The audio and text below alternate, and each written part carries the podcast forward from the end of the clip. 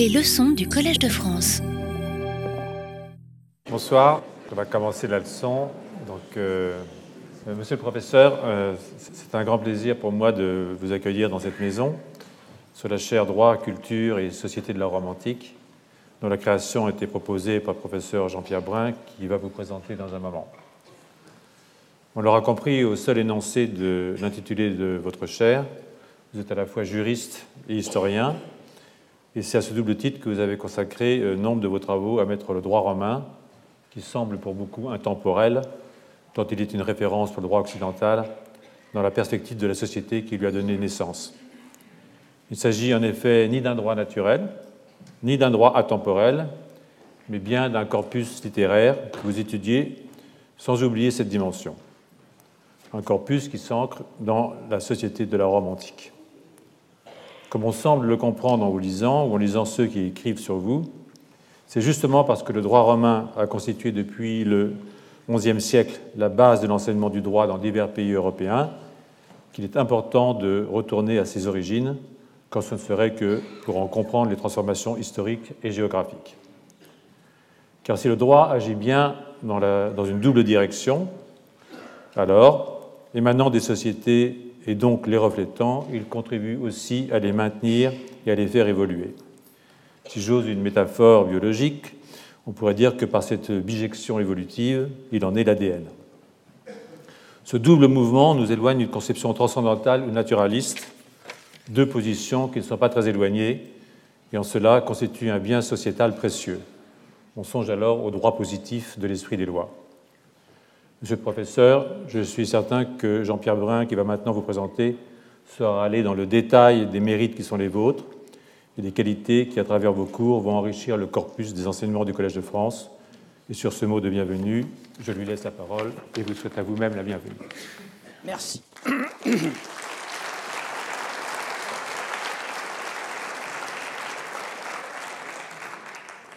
Monsieur l'administrateur, mes chers collègues, mesdames et messieurs, le Collège de France a pour règle de ne pas reconduire des chaires sur les mêmes thématiques, afin de laisser librement s'exprimer toutes les dynamiques de recherche. Cela ne signifie pas qu'il n'y ait pas de continuité sur la longue durée. Dans le cas de l'élection du professeur Dario Mantovani sur une chaire de droit, culture et société de la Rome antique, je vois deux filiations. D'une part, cette élection s'inscrit dans la tradition de la venue à Paris de savants italiens, dès la Renaissance et les origines de notre institution. Ceci afin de renouveler nos approches scientifiques ou littéraires par un autre regard, transalpin en quelque sorte. D'autre part, et plus près de nous, la nouvelle chaire se situe dans le sillage de celle de Paul-Marie Venn, qui enseigna l'histoire de Rome ici même de 1975 à 1999. De la leçon inaugurale de Paul Venn, j'extrais une seule phrase. Je cite Il s'agit de conceptualiser, par simple curiosité d'ordre ethnographique ou sociologique, l'histoire d'un vieil empire dont les décombres principaux ont pour nom le digeste où se dentent en deux personnages que furent Lucrèce et Virgile. Le mot est lâché, le digeste, la compilation du droit romain qui nous est parvenu quasiment intacte alors que presque toutes les archives du vieil empire ont disparu. Et en effet, comment exercer aujourd'hui le métier d'historien de la Rome antique? Notre corpus de documents écrits s'accroît peu presque uniquement grâce aux inscriptions et aux papyrus égyptiens. Il faut alors revenir vers ce corpus très vaste de lois et de décisions juridiques. Cet ensemble de textes a déjà été exploité de diverses manières par les historiens modernes. En extraire une histoire renouvelée suppose de varier les questionnements.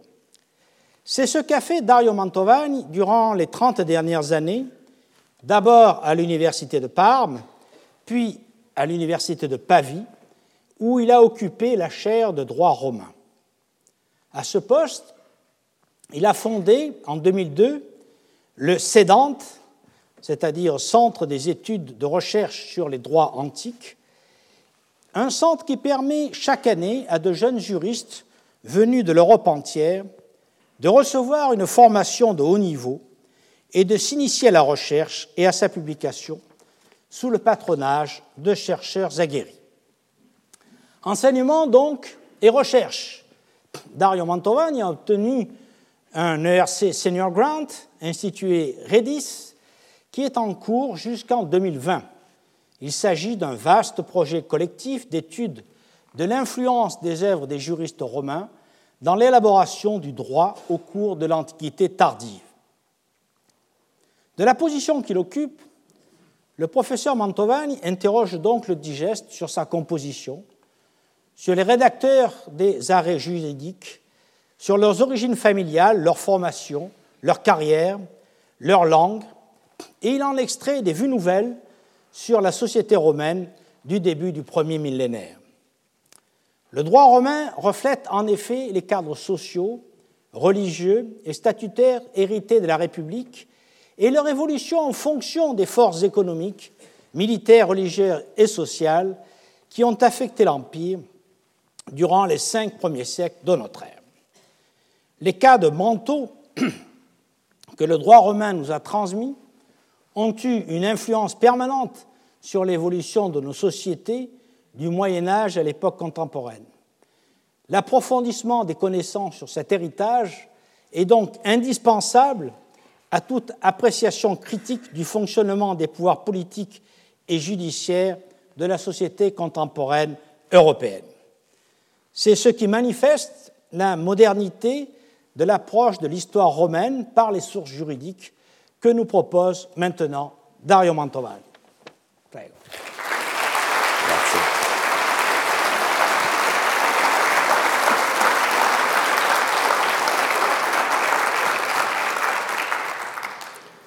Monsieur l'administrateur, chers, chers collègues, mesdames, messieurs, le droit est à la fois dans l'histoire et en dehors d'elle. En tant que phénomène social, une technique qui a pour but d'assurer la bonne gestion d'une communauté, le droit évolue en fonction de l'équilibre changeant du pouvoir et de la manière dont est compris l'intérêt commun. Les concepts que les juristes utilisent sont eux-mêmes mouvants, sensibles à la traversée des cultures. Mais un autre facteur est également à l'œuvre, tout aussi puissant. Le droit se propose de mettre en ordre la société, et tout ordre, par définition, ambition d'être durable. La règle juridique est un programme que hier donne à demain.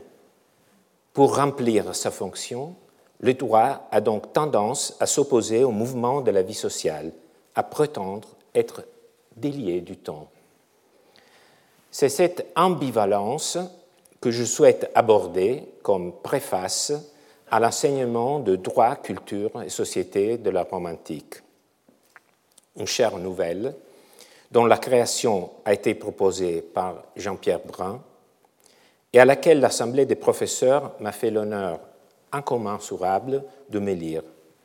Incommensurable si je devais comparer mes accomplissements modestes au rayonnement international de cette institution et à son histoire lumineuse, enracinée dans la rencontre fructueuse de la France avec l'humanisme dont l'Italie fut la matrice. Mais l'honneur est incommensurable aussi en raison de la liberté que le Collège de France, au XXIe siècle, accorde à ses professeurs de cultiver pleinement leur vocation à la recherche et à la transmission du savoir. Liberté qui, disaient les jurisconsultes romains, est inestimable car elle est hors marché. Le passé ne s'attache pas à nous comme une ombre. Bien au contraire, notre présent entrant en résonance avec lui nous porte à choisir le passé vers lequel nous tourner. Mais pour le droit de la Rome antique, c'est vraiment le passé qui nous choisit, ou du moins fait tout pour réclamer notre attention. À la suite d'un processus initié au XIe siècle, le droit romain s'est transformé en droit commun à une grande partie de l'Europe. Sous la forme d'un corpus textuel, le Corpus Juris Civilis, rassemblé par l'empereur Justinien au VIe siècle de notre ère, le droit romain est resté présent au cœur de la culture juridique de la même façon qu'un monument romain s'impose au cœur d'une ville moderne, comme le mur du théâtre d'Orange ou les Colisées. Pour ne pas le voir, il faudrait fermer les yeux. Un exemple suffit à nous replacer face à cette présence. Je vous invite à pénétrer dans un songe qui eut lieu il y a environ six siècles à quelques pas d'ici. Nous sommes vers 1373 au Clos Bruno, le quartier situé juste derrière ce mur. Un homme d'esprit et de caractère, Évrard de Tremagon, y enseigne le droit canonique. Euh, on lui demande de se prononcer sur les règles de succession au trône de France. Demande qui n'était pas innocente au temps de la guerre des Cent Ans. Les réponses à cette question et à beaucoup d'autres tout aussi brûlantes et qui concernaient surtout les rapports entre papauté et royauté lui parviennent à travers un songe. Dans le rêve, raconte Évrard, le roi Charles V, lui, apparaît dans un splendide jardin fleuri, accompagné de deux reines très nobles et très dignes. À sa droite, la puissance spirituelle, à gauche, la puissance séculière, chacune dotée d'un avocat, respectivement un clerc et un chevalier. Au bas de cette miniature du manuscrit de Londres, nous voyons l'auteur dormant, appuyé sur son coude droit.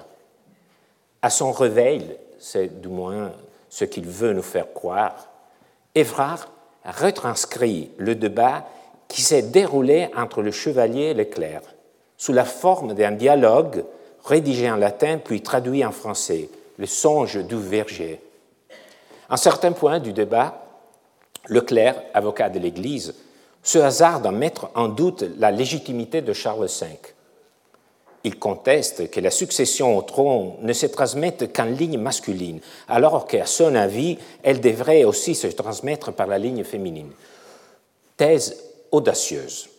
Pour l'affirmer, le clerc s'appuie sur le droit romain, qu'il appelle droit commun, lequel dit qu'il n'est nulle différence entre hommes et femmes quant à voir la succession de père et de mère et de leurs autres parents. Il ne se contente pas de le dire avec ses propres mots. Évrard cite avec exactitude les textes romains pertinents. Et donc, nous voici en présence du corpus juris civilis.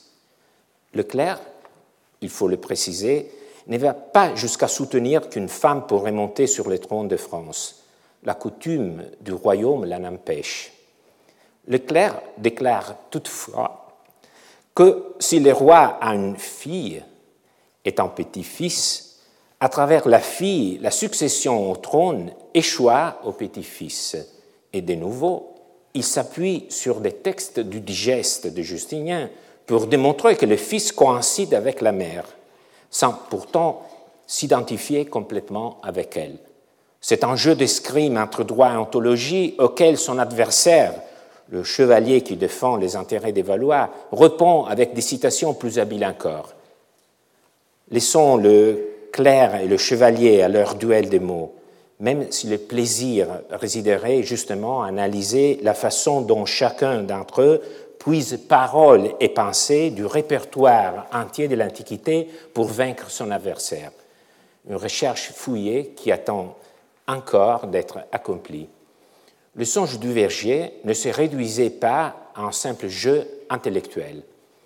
Ce livre d'or, c'était, si j'ose le dire, le grand coutumier des libertés gallicanes. Ainsi le définit Édouard Laboulé, qui n'est pas une personnalité anodine. Il s'agit de l'historien du droit dont le portrait domine la pièce dans laquelle les nouveaux professeurs patientent en attendant d'entrer en votre présence. Ce livre eut de son apparition un succès prodigieux, ajoute Laboulé, en 1841, et ce succès dura 400 ans. Voilà donc un exemple, un parmi tant d'autres, de l'efficacité publique des arguments tirés du droit privé romain dans la construction de l'imaginaire institutionnel de l'Occident. Cette façon d'utiliser le droit de Rome n'était pas le propre d'un auteur Évrard, d'une ville, Paris, ou d'une année 373. C'était le langage parlé dans les universités de toute l'Europe, né comme autant de foyers de lecture du Corpus Juris d'abord en Italie, à Bologne, à la fin du XIe siècle, pour se diffuser ensuite grâce à la mobilité des professeurs et des élèves destinés à devenir fonctionnaires, avocats et juges, les uns et les autres disséminant partout le droit romain. Que le songe du Verger s'inscrive dans cette véritable épistémée, un détail philologique nous le dévoile. Évrard de Tremagon fut l'élève de Giovanni d'Alegnano à Bologne qui avait lui aussi écrit un traité sur les pouvoirs en forme de songe. Les points communs aux deux textes sont si nombreux que, pour tout dire, Évrard a dû rêver, au moins en partie, les rêves d'un autre. Et s'il aboutit à des conclusions à peu près opposées, cela démontre qu'il a été le bon élève d'un bon maître. Par chance, le magnifique monument funèbre de Giovanni d'Alegnano a été conservé à Bologne. Voici ces étudiants qui l'écoutent, des livres des droits à la main. Peut-être Évrard de Tremagon est-il parmi eux, mais sortons des songes. Ainsi, déraciné de l'Antiquité et transplanté dans l'espace intellectuel européen, le corpus juris a vu le droit se tisser autour de lui comme un intertexte, avec, bien sûr, des inflexions locales très variées. Son empreinte la plus profonde, celle qui marque le langage les concepts, demeure visible dans les codes nationaux qui, à partir du XVIIIe siècle, ont essayé d'en prendre le relais sans pouvoir se défaire complètement de leur origine. Et c'est bien cela l'intertexte, disait Roland Barthes, l'impossibilité de vivre hors du texte infini. Mais rien n'est aussi linéaire, surtout quand il s'agit du temps. Alors qu'il continue sa marche vers le seuil de l'époque contemporaine et qu'il est sans cesse exploité dans le champ de la production du droit, le corpus juris est aussi placé dans, un autre champ, dans une autre chambre de référence constituée par l'Antiquité elle-même. Il s'agit d'un lent retour à l'histoire commencé il y a longtemps et qui n'est pas encore achevé. En 1508, Guillaume Budet publie un commentaire de 24 premiers livres du Digeste, l'œuvre de Justinien qui contient les fragments de juristes romains. Commentaire révolutionnaire par la simplicité de son propos, comprendre les textes anciens dans leur signification originelle. L'entreprise était avant tout linguistique. Budet savait que le contact avec l'Antiquité passe hier, comme aujourd'hui d'ailleurs, par la compréhension du latin, souvent mal connu des glossateurs médiévaux, d'où son exploration de la totalité de la littérature latine, mais aussi des auteurs grecs en quête de la signification des mots. En parcourant cette voie des mots, Budet rencontre aussi les choses, c'est-à-dire les coutumes des anciennes, leur mentalité, souvent leur quotidien. À travers le digeste se dessine en transparence toute une civilisation qui fournit en retour un contexte au mot. Et quand Budet ne réussit pas à trouver un sens au fragment de juriste romain, il emprunte, au lieu de s'avouer vaincu, une autre voie, celle de l'émendation du texte, en y réintégrant souvent des mots grecs qui avaient été omis, parce que le digeste, si prestigieux soit-il, n'est autre qu'un écrit transmis par des copistes qui peuvent avoir des limites bien humaines. De ce fait, avec Budet, au début du XVIe siècle, c'est aussi la philologie juridique qui prend corps.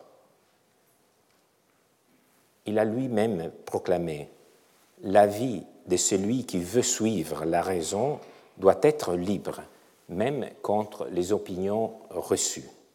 Une bonne devise pour les futurs professeurs royaux. Le travail fascinant de Budet sur les textes juridiques romains sera exploré au cours de mes séminaires dans les années futures.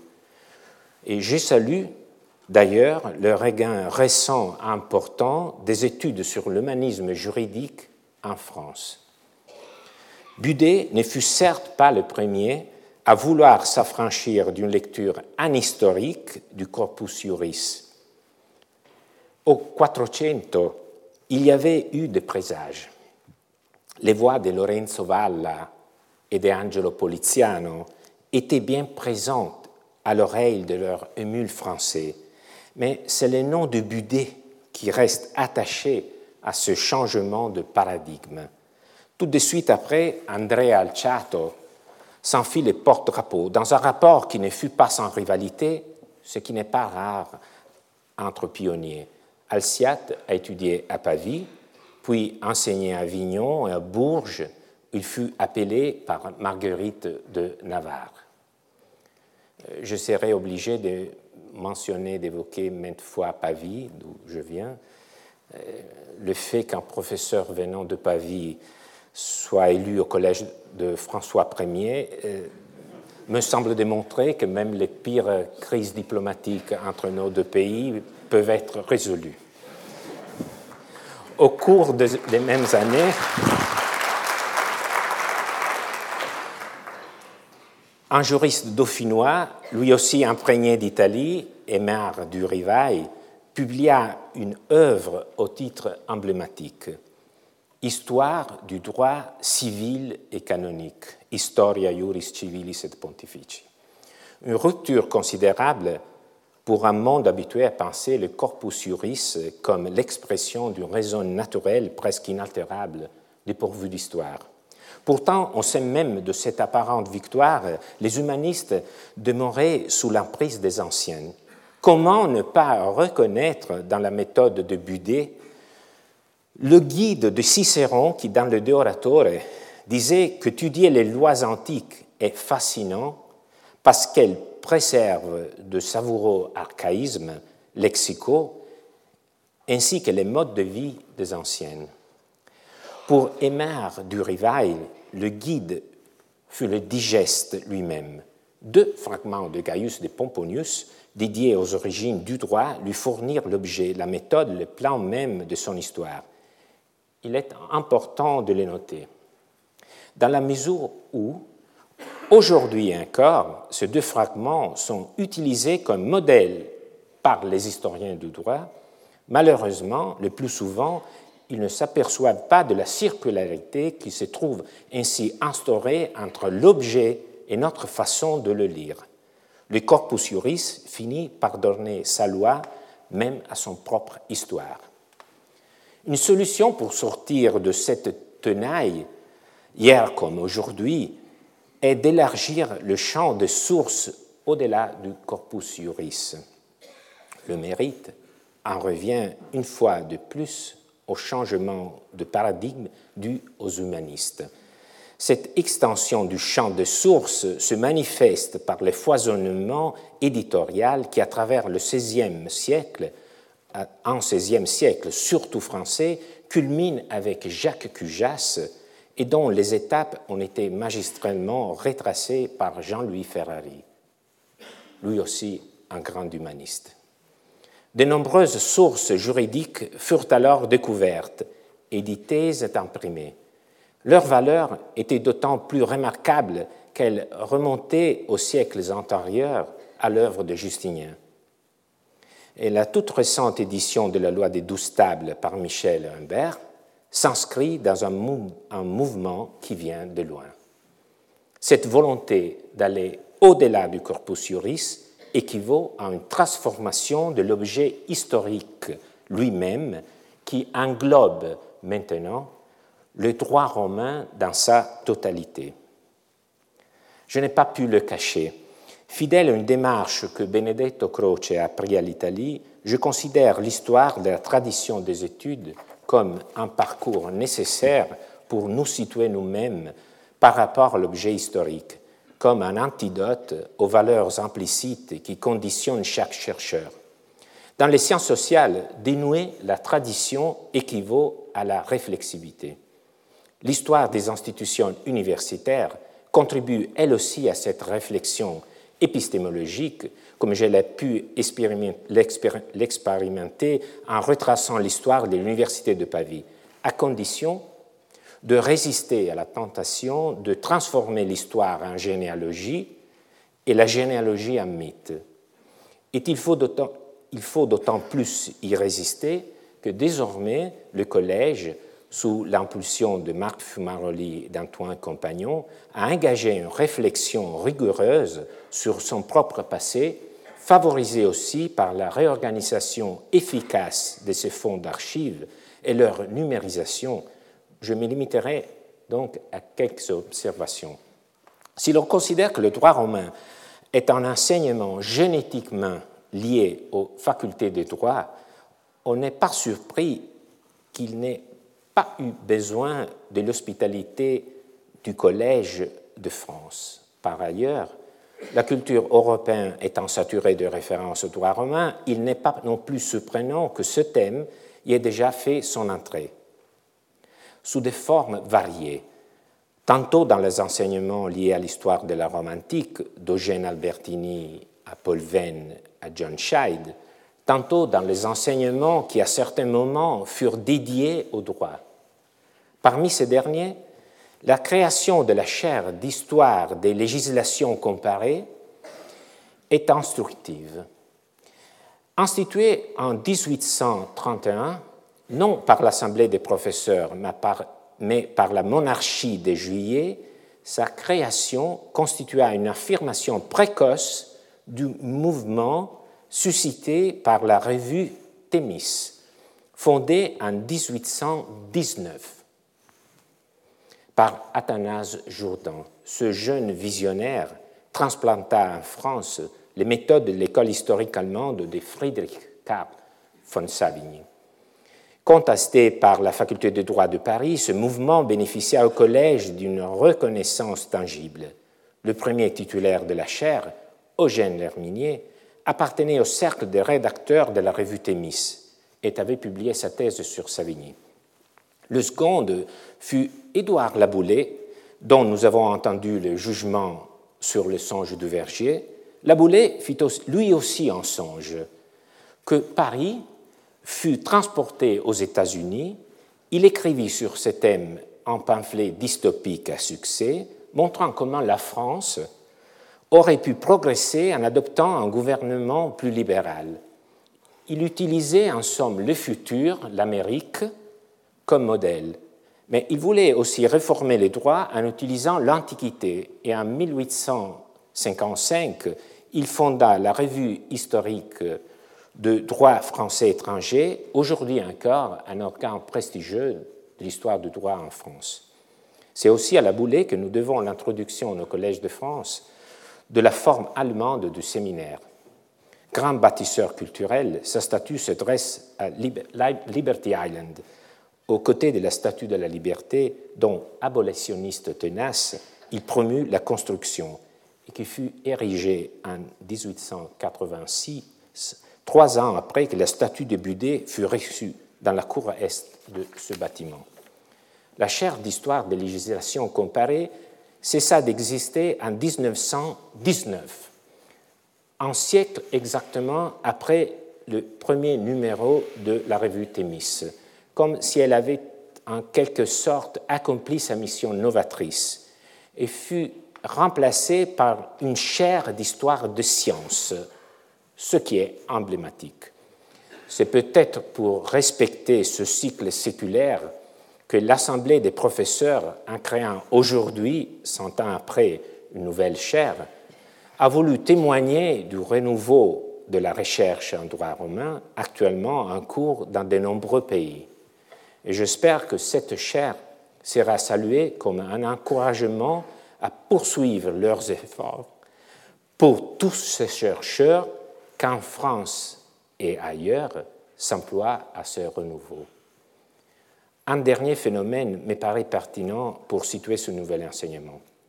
Au cours du XIXe et du XXe siècle, de multiples trajectoires au Collège de France ont croisé le droit romain, y compris là où on n'en s'y attend pas. On en retrouve ainsi des traces dans les études sur les origines du droit français de Michelet, influencé par Giovanni Battista Vico et par l'école de Savigny. Dans l'économie politique de Pellegrino Rossi, lui aussi un romaniste à l'origine. On le voit encore dans la linguistique de Michel Bréal, appliquée au plus ancien latin juridique, qui trouve sa continuation sous cet angle dans le vocabulaire des institutions indo-européennes d'Émile Benveniste, ou encore dans la pensée de Marcel Mauss, qui s'est servi du droit romain pour façonner les concepts de personne, pour en venir à la conception de la religion civique prônée par John Scheid et à son édition de Res Geste Divi Augusti. Liste impressionnante, mais surtout instructive.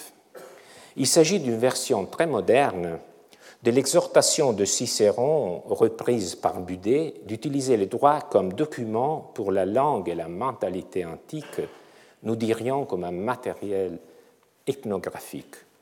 Mais ce qui frappe davantage est l'usage heuristique du droit romain. Pour beaucoup de ces savants, il a fonctionné comme un arsenal de catégories, fournissant des concepts analytiques pour élaborer des théories dans le champ du droit, de l'histoire de la religion ou encore de l'anthropologie. Auctoritas, persona, homo sacer et tant d'autres mots-clés. Le droit romain n'est pas seulement un thème de recherche, mais aussi un instrument pour faire de la recherche. Document d'une civilisation, il est également un foyer d'intelligibilité pour les sciences humaines. Statut fascinant par la puissance des catégories qu'il nous livre, mais périlleux car il risque de nous enfermer dans cette circularité qui le lie à la pensée européenne. Cette ambivalence du droit romain comme matériau historique et comme technique reflète la caractéristique de chaque droit, comme je l'ai dit en exorde, de se situer à la fois dans et en dehors de l'histoire. Les dilemmes profonds, comme celui-ci, souvent émergent à la surface sous une forme banale, comme lorsque dans le milieu académique on s'interroge pour catégoriser celui qui étudie en droit du passé. Est-il juriste ou plutôt historien?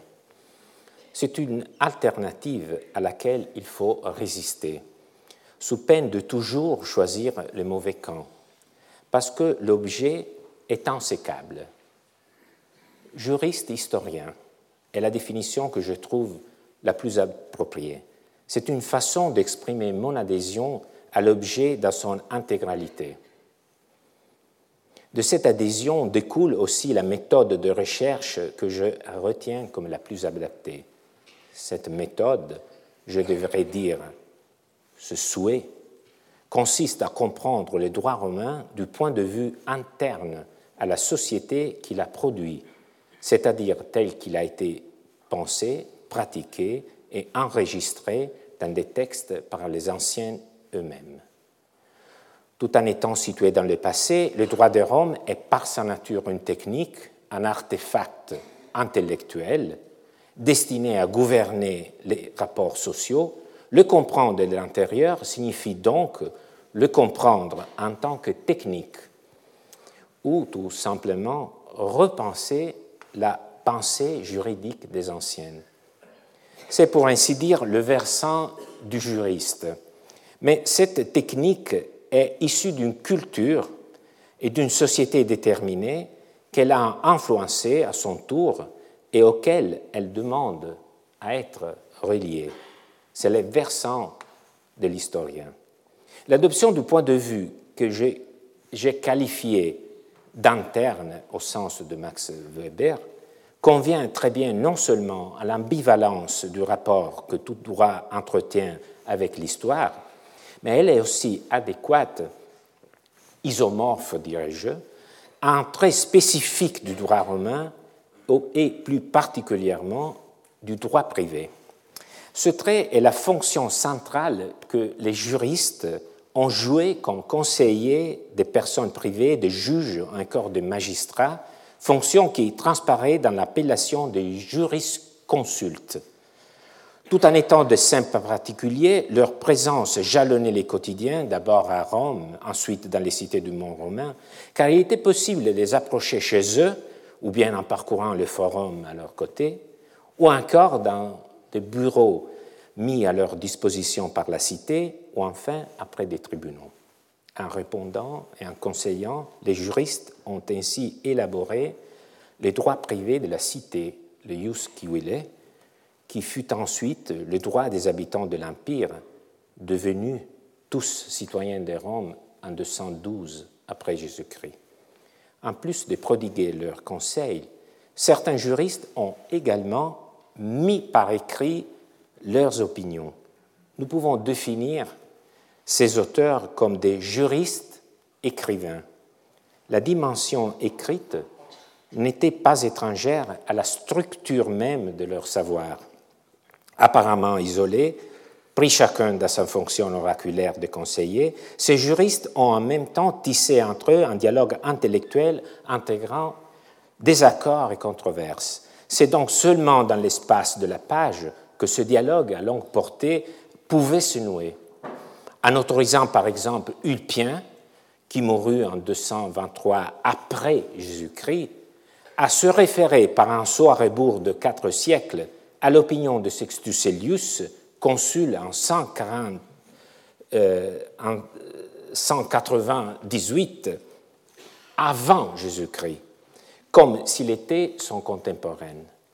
L'écriture établit un présent dilaté qui permet à la pensée juridique de se sédimenter dans une littérature agonistique, lieu de l'adaptation incessante de la tradition à la contingence.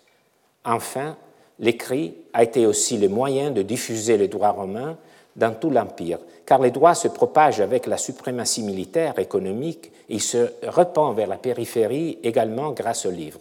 Selon les calculs généreux de Justinien, les compilateurs du digeste comptaient en 530 sur presque 2000 volumes de droit une vraie bibliothèque.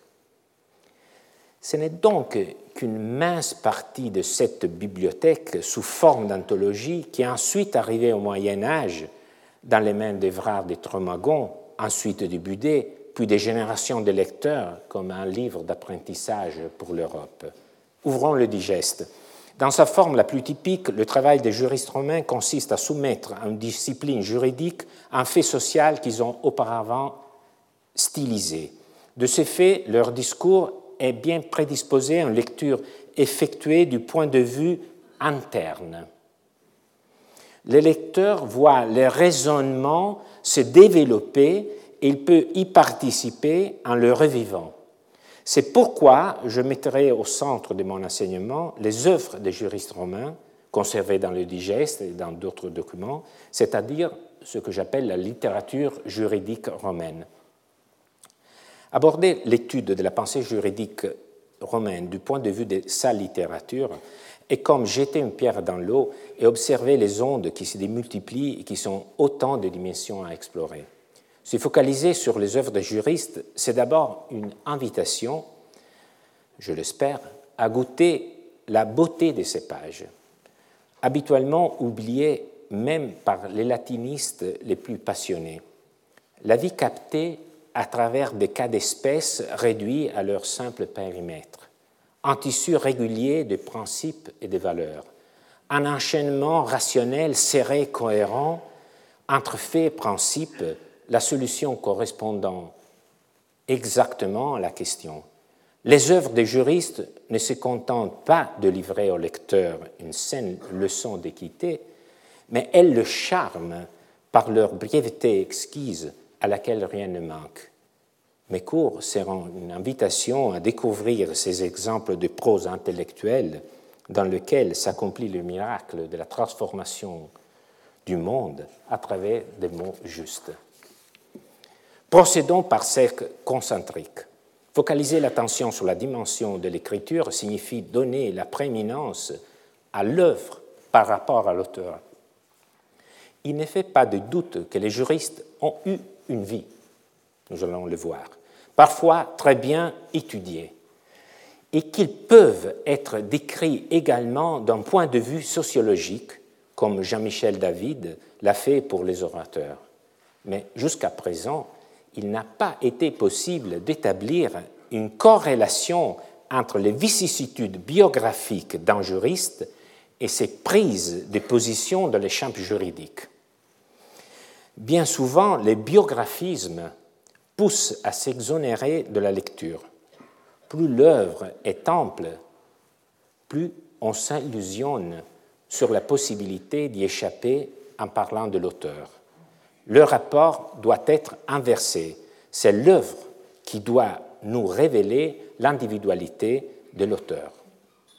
Considérer les écrits des juristes comme une littérature signifie aussi leur appliquer les méthodes d'électotique. Vous serez sans doute surpris d'apprendre que pour le moment, il n'existe aucune véritable édition critique des œuvres des juristes classiques. Il est temps qu'une nouvelle génération de philologues nous apporte leur concours dans cette tâche. Porter l'attention sur cette littérature conduit également à s'interroger sur le public. Qui lisait, où et quand lisait-on les œuvres des juristes? Ce questionnement équivaut à savoir par qui, où et quand était appliqué le droit. Cela nous fait pénétrer dans les strates de la société romaine. Par exemple, l'opinion a répandu que le droit élaboré par les juristes trop raffiné, dit-on, ne fut plus pris en compte après le troisième siècle de notre ère, surtout dans les provinces orientales de l'Empire. Cette sombre vision d'enfin de la culture juridique doit maintenant être abandonnée. Désormais, nous savons que les œuvres des juristes ont continué à être copiées, à circuler et donc à constituer une sorte de structure cachée du droit, même dans l'Antiquité tardive. Il s'agit du résultat d'une recherche conduite ces cinq dernières années par l'équipe que je dirige et qui, à travers l'exploration systématique des principales collections papyrologiques, nous a conduit à identifier plus de 30 nouveaux fragments d'œuvres des juristes romains classiques sur papyrus et sur parchemin, entre le IVe et le VIe siècle, c'est-à-dire presque les 60% de plus par rapport aux fragments jusqu'ici connus. Si l'on tient compte de ces nouveaux documents, documents, cela revient à dire que pendant l'Antiquité tardive, lorsqu'on pensait que le droit disparu, avait disparu. Dans l'Orient hellénophone, les livres des juristes classiques ont été autant diffusés que la littérature artistique latine dans son ensemble, Terence, Cicéron, Tite-Live, Virgile, Augustin inclus. Pour emprunter une expression de Carlo Orsola, la copie continue de mettre en scène ce monde comme l'avait fait l'auteur. Cette expérience collective menée avec mon collègue et ami cher Luigi Pellecchi m'a permis de travailler avec des jeunes chercheurs talentueux, prouvant la richesse d'une approche transdisciplinaire entre papyrologie, paléographie, philologie, histoire, droit. Ils animeront mes séminaires cette année dans lesquels nous présenterons à la communauté scientifique certains de ces nouveaux fragments des juristes romains. Il reste un dernier aspect qui est favorisé par cette démarche qui met au centre la littérature juridique et qui nous porte au cœur de l'historicisation. Rappelez-vous cette ambivalence.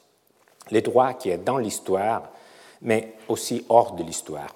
Comment saisir cette condition d'entre-deux? Très souvent, on se réfugie dans une formule il faut trouver une corrélation entre le droit d'une part et les facteurs politiques, idéologiques, économiques de l'autre. C'est une formule aussi commode que vide. Les droits étant une opération discursive qui donne ensuite lieu à des pratiques, ils ne se confrontent pas directement à la réalité il se confronte à d'autres langages, comme l'enseigne l'œuvre de Yann Thomas. C'est pour cela que faire de l'histoire du droit signifie rechercher les rapports entretenus par les œuvres des juristes romains avec les autres champs discursifs, la rhétorique, puis la philosophie, la religion, l'historiographie, l'économie même, en tant que discours. J'appellerai cette méthode historiciser la pensée juridique par champ discursif proche, une historicisation par proximité. Pensons par exemple en premier lieu aux déclamations, discours judiciaires fictifs élaborés en tant qu'exercice scolaire pour des futurs avocats si l'on suit les fils de ces vertigineux textes, on trouve des raisonnements qui rejoignent ceux des juristes romains classiques. En retour, les déclamations expliquent la maîtrise de la dialectique chez les juristes, également leurs références philosophiques, toutes choses apprises pendant les cours de rhétorique auxquels les jeunes membres de l'élite romaine se dédiaient avant de se consacrer au droit. Cette façon de chercher des points de contact doit être étendue à d'autres champs adjacents, comme l'historiographie, pour n'en mentionner qu'un seul, mais qui touche une corde sensible. Contrairement à ce que l'on pourrait penser, les juristes romains ont développé une conscience historique que je me propose de partager avec mes auditeurs cette année. D'habitude, nous regardons le passé juridique à partir de nous. Le cours renversera la perspective et se demandera comment les juristes romains eux-mêmes ont imaginé leur passé et quel usage ils en ont fait. Parce que eux non plus n'étaient pas innocents et en s'appropriant des éléments puisés dans d'autres champs, ils les infléchissaient à leur propre fin. Ils en ont fait de même avec l'histoire. Voilà ce que j'entends par assumer le point de vue interne. Je ne les nierai pas. Ce sont toujours les textes qui suscitent mon intérêt. Voilà pourquoi, après vous avoir parlé de cette historicisation par proximité, je vous en propose en conclusion un exemple en miniature. Un passage du digeste pose la question suivante. Une chaloupe Constitue-t-elle une partie du navire? C'est une question ontologique aux implications pratiques, bien sûr.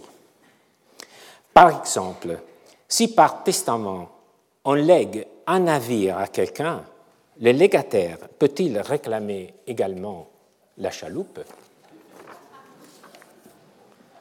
Toutes les fois qu'un texte romain nous confronte à une question, nous restons un moment en suspens. Où trouver la réponse? Par quels critères C'est lorsque nous commençons à lire le texte et à sentir qu'il nous guide vers la solution que nous en percevons la force. Le juriste a répondu que la chaloupe ne fait pas partie du navire et n'a rien de joint avec lui, car une chaloupe est en elle-même une petite navicelle. En revanche, tous les éléments qui sont joints au navire, comme le gouvernail, le mât, les antennes, les voiles, sont, pour ainsi dire, le membre, membre d'un navire. Entrons dans les raisonnements du juriste. La question. Est ardue. Car un navire, avec ses planches, est une chose composée de plusieurs parties. Cette notion empruntée à la philosophie stoïcienne donne aux juristes un premier point de repère pour organiser mentalement la réalité multiforme, autrement insaisissable. Mais cette notion ouvre un autre problème. Si une chose est composée de plusieurs parties, comment peut-on établir ce qui en est constitutif et ce qui ne l'est pas? Dans ce passage, le problème est résolu par un rapide usage catégoriel des termes. Tout est dit par un diminutif. La chaloupe, scapha, qui est l'objet à définir, est rapporté à une catégorie plus large qui est navis, navire, et c'est là justement en lui appliquant le même mot de navis mais au diminutif. Parva navicula, petite navicelle. De cette façon, le juriste démontre linguistiquement que la chaloupe est une chose qui appartient à la même espèce que le navire. L'idée prend corps.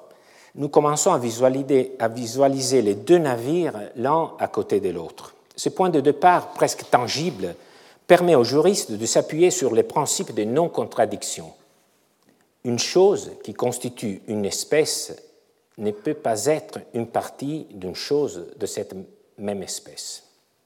La réponse pourrait s'arrêter ici, mais les juristes veulent la renforcer en l'abordant à un autre niveau, physique celui, ici. La chaloupe n'a rien de joint avec le navire, et cela la différencie encore plus des autres parties constituantes, comme le gouvernail, le mât, les antennes, les voiles fixées. Ces parties représentent, pour ainsi dire, les membres d'un navire, précise la dernière phrase du texte, c'est raisonnement. Pour ainsi dire, signale que le juriste est conscient d'utiliser une métaphore, une métaphore organique. Les mains, les antennes, les voiles sont des membres, non seulement parce qu'ils sont liés au navire, ce sont des membres parce qu'ils sont indispensables à ce que le corps navire répond à sa fonction, la navigation, comme les membres pour les êtres humains. C'est le vrai critère de décision le langage, la logique, la physique servent aux juristes seulement pour manier les problèmes. Mais la solution se base en dernier ressort sur un critère juridique, celui de l'utilité socio-économique de l'objet qu'il définit.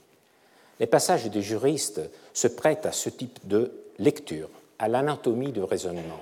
Et cette anatomie, j'en suis persuadé, possède une grande utilité aujourd'hui encore pour exercer les juristes à classer les faits sociaux dans un monde qui a toujours plus besoin d'élaborer de nouvelles catégories, comme l'enseigne Alain Supio.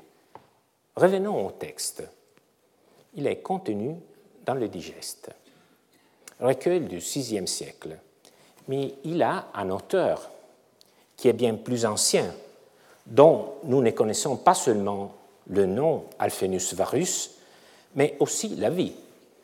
Il fut consul en 39 avant Jésus-Christ, ami d'Horace et de Catulle. Il joua un rôle dans la fameuse restitution à Virgile des terres dont il avait été exproprié, et le poète lui dédia la sixième de ses éclogues. En somme, ce juriste, aux prises avec l'ontologie de la chaloupe, qui incarne autant la dureté du combattant que l'effervescence culturelle au moment de la crise de la République, est un individu avec une physionomie précise. Ce passage du digeste n'est donc pas une règle en dehors du temps, c'est une expression intellectuelle qui doit être replongée dans la culture la société qui l'a produite.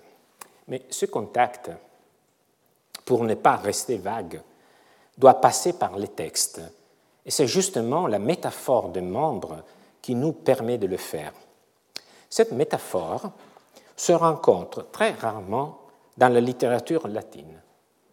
En plus d'Alphénus, seul un poète l'emploie, Ovide, un peu plus jeune que lui, et qui très probablement avait écouté et lu Alphénus, parce que Ovide avait reçu une éducation rhétorique et juridique soutenue.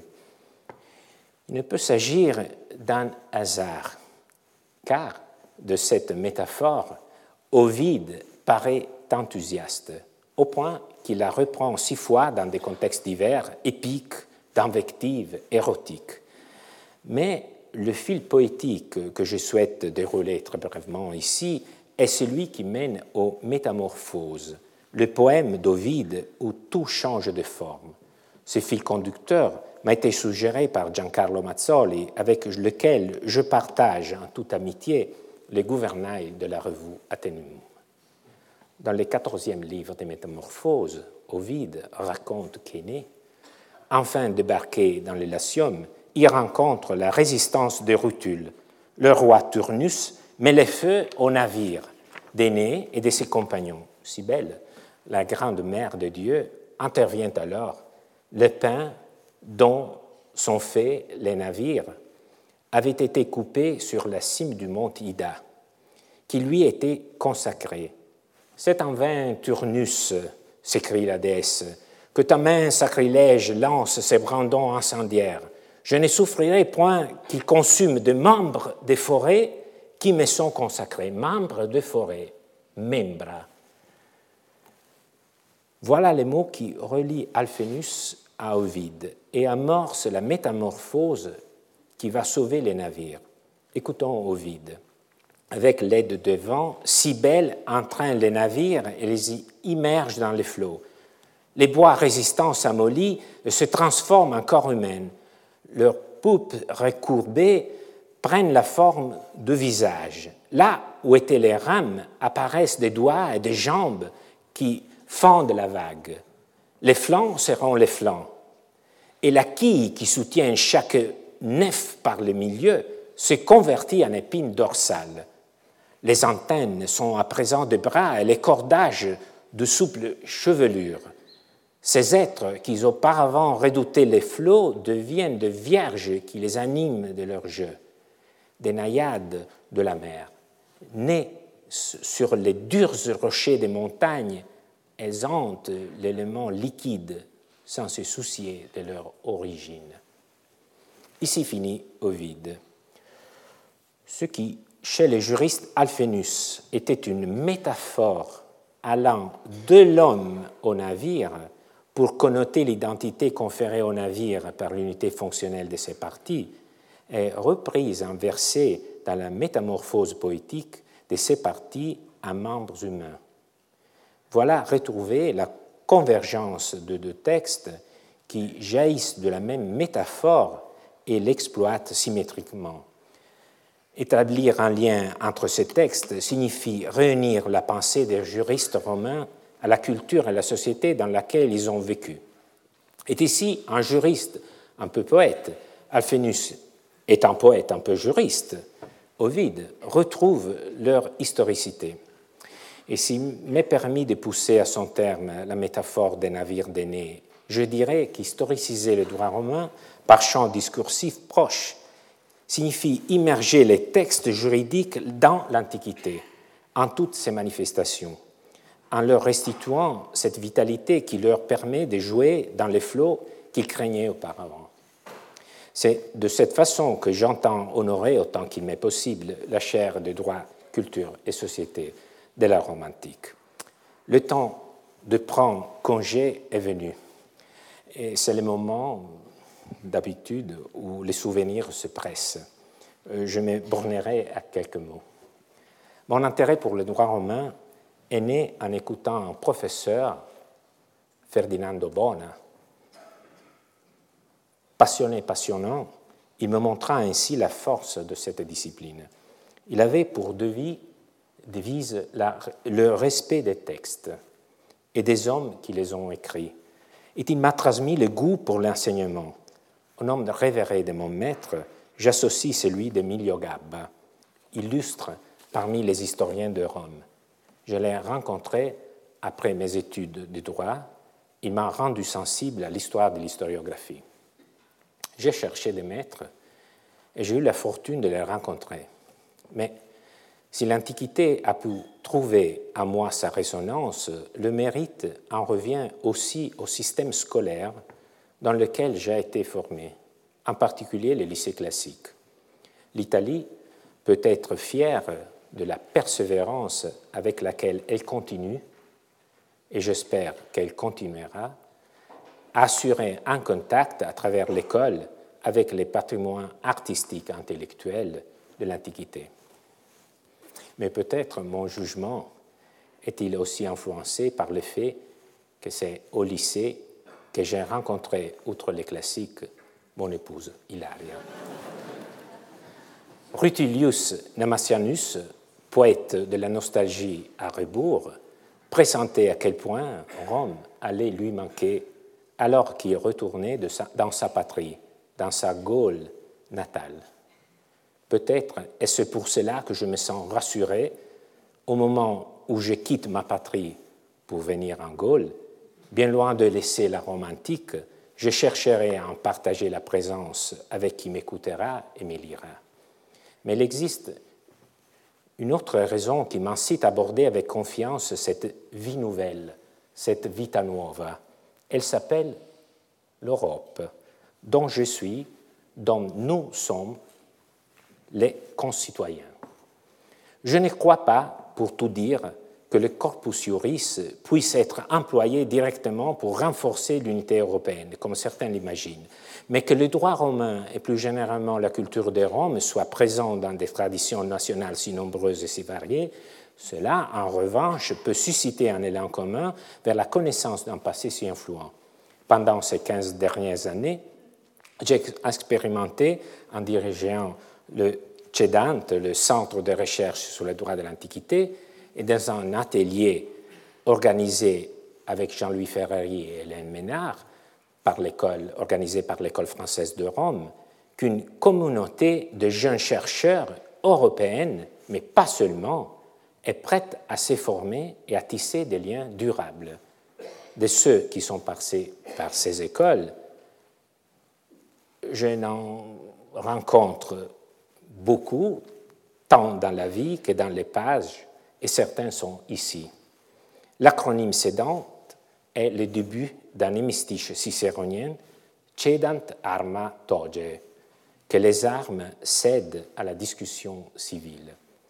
Mais les patrimoines des pensées sont fragiles, il suffit d'en interrompre l'étude parce qu'ils s'effacent.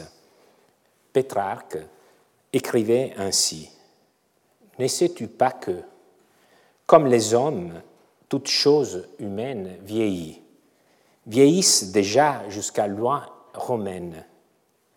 Et si elles n'étaient pas assidûment lues dans les écoles, elles auraient déjà, sans nul doute, vieilli. Pétrarque écrit cela dans une lettre de 1373 l'année précise où Évrard de Trémogon enseignait à Paris dans une école tout près d'ici et mit par écrit son songe. Un passé qui crée des liens aussi inattendus mérite de rester jeune. Je vous remercie. Retrouvez tous les contenus du Collège de France sur www.colège-2-france.fr.